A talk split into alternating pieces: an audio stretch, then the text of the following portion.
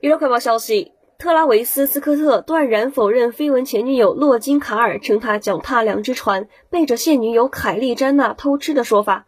网红洛金早在2013年就与斯科特传过绯闻，当时他还不认识凯莉，更不用说他生下了两个娃。据传，2019年斯科特与凯莉短暂分手也是因为他的插足，当时洛金本人予以否认。不过几天前，洛金在社交媒体上发布短片，显示他在一个音乐视频拍摄现场，背景中似乎有斯科特的身影。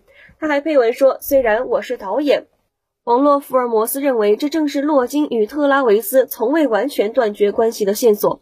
十月二十二号，三十一岁的斯科特晒照回应说：“我在导演一段视频时，一个不请自来的人在本应是封闭的场景中偷拍。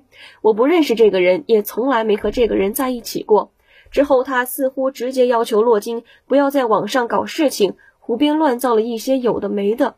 特拉维斯的强烈否认，甚至不承认认识他，惹毛了罗金。他回击说：“你和我在一起的时候，每个人都看到了，你却说不认识我，从来没和我一起过。”洛金坚称自己被邀请参加视频拍摄，还补充说他从不会不请自来，也不会偷拍。接着他爆料说，今年的情人节他还是和斯科特一起过的。